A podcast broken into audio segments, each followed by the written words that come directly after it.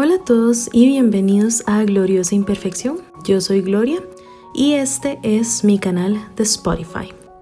Y el día de hoy vamos a hablar de qué pasa cuando mi ex ya tiene pareja y yo no. Acompáñenme.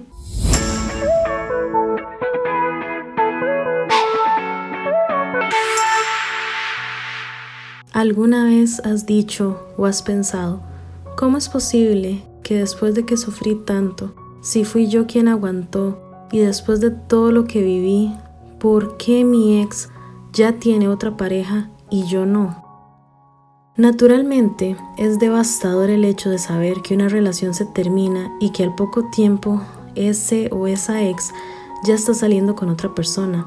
Y es todavía peor si sabemos que la ruptura se dio por una persona en particular y que de hecho nos terminan pensando en iniciar una nueva relación con esa persona. Y si en el mejor de los escenarios no sentimos el sabor de la traición que eso nos genera y no fue que nos dejaron por alguien más, es inevitable como seres humanos que surja la competencia con la nueva pareja de mi ex o propiamente con mi ex. Y si con el paso del tiempo nosotros no hemos logrado formalizar nada con nadie o siquiera ha entrado una nueva persona en el panorama, es normal abrirnos a pensamientos tales como ¿acaso no me lo merezco después de todo lo que me hizo? ¿No es justo? ¿Acaso no existe el karma? ¿No hay justicia divina para él o para ella? Yo sé el tipo de persona que es y todo el daño que me hizo. ¿Por qué Dios, la vida o el universo o los tres lo recompensan con una nueva relación mientras que yo sigo aquí todos los días recogiendo los pedazos? ¿Por qué él o ella sí tiene a alguien, pero yo no? Nada de esto está bien, no debería ser así, debería ser al revés. Él o ella debería ser quien sufre, no yo. Yo más bien debería ser quien topase con suerte y encontrar a alguien que esta vez sí me valore, sí me ame, me trate como siempre soñé. Mi ex debería estar pagando por el daño que me hizo. ¿Te suena familiar algo de esto? ¿Te ha pasado por la cabeza o incluso lo has dicho en voz alta? Lo cierto es que en la vida pensamos que a los malos les pasan solo cosas malas y a los buenos solo cosas buenas. Lamentablemente no es así. A veces las personas que hacen daño viven una vida despreocupada mientras que los buenos tropiezan una y otra vez con infortunios. Y eso realmente no nos incumbe si deben o no pagar por sus acciones, porque eso ya es tarea de un poder superior a nosotros. Y por otro lado, revisar las redes sociales de tu ex, siguiéndole los pasos para ver su nueva vida, su nueva pareja, para evaluarla, para decir si es mejor, si es más bonita, si es más guapo, más exitoso, si tiene más dinero, si es más joven. Todo lo anterior lo analizamos únicamente para encontrar un poco de consuelo al ver que no hay margen de comparación, que no te superen nada, pero ahí están y los vemos felices, enamorados, juntos. Y entonces piensas, yo debería ser quien estuviera en una nueva relación, ¿Por qué a mí no me pasa? ¿Cómo me olvidó tan rápido? ¿Qué tiene él o ella que yo no tengo? Debemos entender varias cosas. La primera, no estamos en una competencia. No se trata de quién pudo volver a empezar de nuevo y de primero, o quién dejó callado al otro. Ni debe tratarse de picar o de morder a mi ex para que sienta el ácido, para que sufra por mi ausencia, para que vea que no es el único o la única que existe y que yo también puedo volver a empezar. Y desde luego que no es la única persona que existe. Y tal vez si dejáramos de estar tan pendientes de ellos y de su nueva relación, podríamos conocer otras personas y ponerles atención a otros. La segunda es que no nos corresponde decir o decidir qué es lo justo o no para alguien así nos haya lastimado, así hayamos sufrido mucho en esa relación o matrimonio, así sepamos o a nuestro parecer nuestra expareja es un ser despreciable. No estamos en posición de dictar un castigo ni de invocar el karma sobre alguien para poder sentirnos mejor.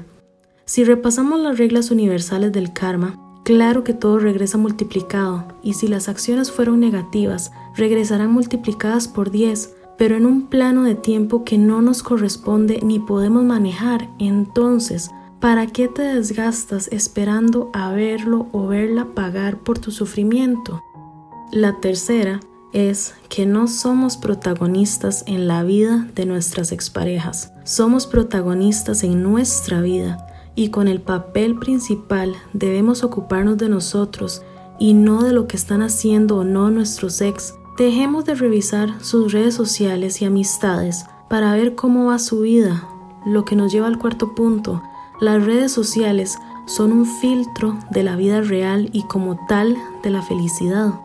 En redes sociales, todas las familias son funcionales, hay vidas que son perfectas, todos somos felices y todas las parejas son como de cuento de hadas. Los problemas y las quejas son algo que rara vez vemos en redes sociales. ¿Acaso alguna vez has visto alguna pareja ponerse a transmitir un live donde están peleando? Cuando se descubre una infidelidad, cuando están siendo tóxicos, cuando violan su privacidad mutuamente o cuando están faltándose el respeto, entre otras muchas cosas. ¿Cuándo hemos visto que se publique lo malo? Pues nunca. Siempre vamos a ver lo que está al alcance de nuestras pantallas y lo que cada quien quiere que veamos de su vida.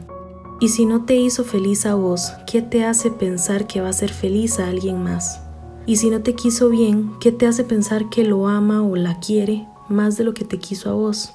Digamos por un momento que sí, que la felicidad que vemos que publican mediante sus fotos es real y es legítima. De igual manera, no nos podemos comparar de ninguna forma ni en físico, ni emocionalmente o intelectualmente, ni poner en una balanza la felicidad a ver si ahora es más feliz que cuando estuvo contigo, o en su defecto, pensar que debe querer más a su pareja actual. Claro que por supuesto que los vamos a ver más felices con una nueva persona. Toda escoba nueva barre bien. Y realmente la única ventaja que puede tener su nueva pareja sobre ti valga la redundancia, sería la novedad, la euforia y la ilusión de empezar de cero con alguien que a diferencia tuya no ha tenido tiempo para sufrirlo como lo sufriste, ni para desgastarse, ni para discutir como lo hacía contigo. Después de un matrimonio o relación larga, de muchos años, con demasiadas diferencias, con daños y altos y bajos de por medio, Simplemente no podemos competir con la novedad que representa una nueva pareja y por ende una nueva ilusión. Ese sentir que estamos empezando de cero y todas las posibilidades que eso conlleva es embriagador para cualquiera. Tal vez cuando con esa persona lleve el mismo tiempo que estuvo con vos, los mismos 5, 7, 10 o 15 años que llevó contigo en una relación o matrimonio, ahí tal vez podríamos abrir una comparación y ese es un tal vez muy grande. Pero de momento no podemos compararnos basándonos en lo que vemos únicamente en redes sociales. Así se vea más feliz, así se haya casado en menos tiempo del que estuvo contigo, así pensemos o los visualicemos en una miel constante. No debemos compararnos ni convertir nuestro presente en una competencia con alguien que ya es parte de nuestro pasado y debemos tener aún más cuidado y ser hiper, mega, super en exceso cautelosos con lo que creemos que vemos en las redes sociales. No hay que confiarse. Normalmente lo que vemos es una pantalla, una pequeñísima porción de la realidad, a veces o muchas veces es fabricada para aparentar. Procura no revisar sus redes sociales ni las de su nueva pareja. No te calientes la cabeza, es insano y esa podría ser la razón por la que no terminas de atraer a alguien nuevo. Si es que lo quieres hacer solo para empatar con tu ex y no para dar y recibir amor como antes no lo hiciste, por estar con una persona con la que no resultó a pesar de que lo intentaron o lo intentaste más de la cuenta. Si deben volver a estar juntos, tarde o temprano, así será.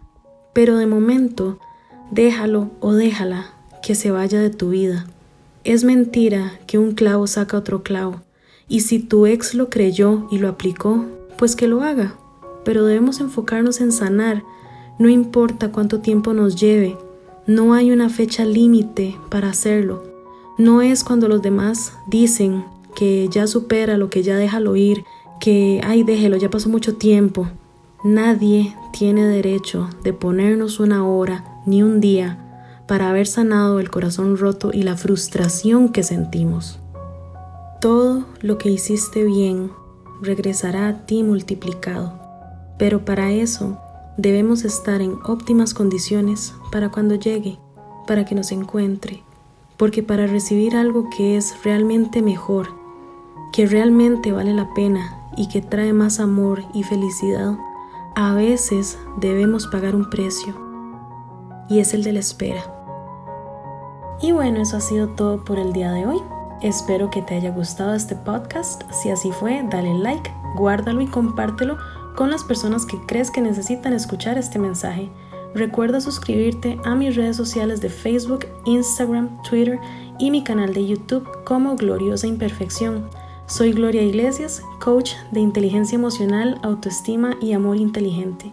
Te recuerdo que eres la medicina en tu propia vida y gracias por escucharme. Chao.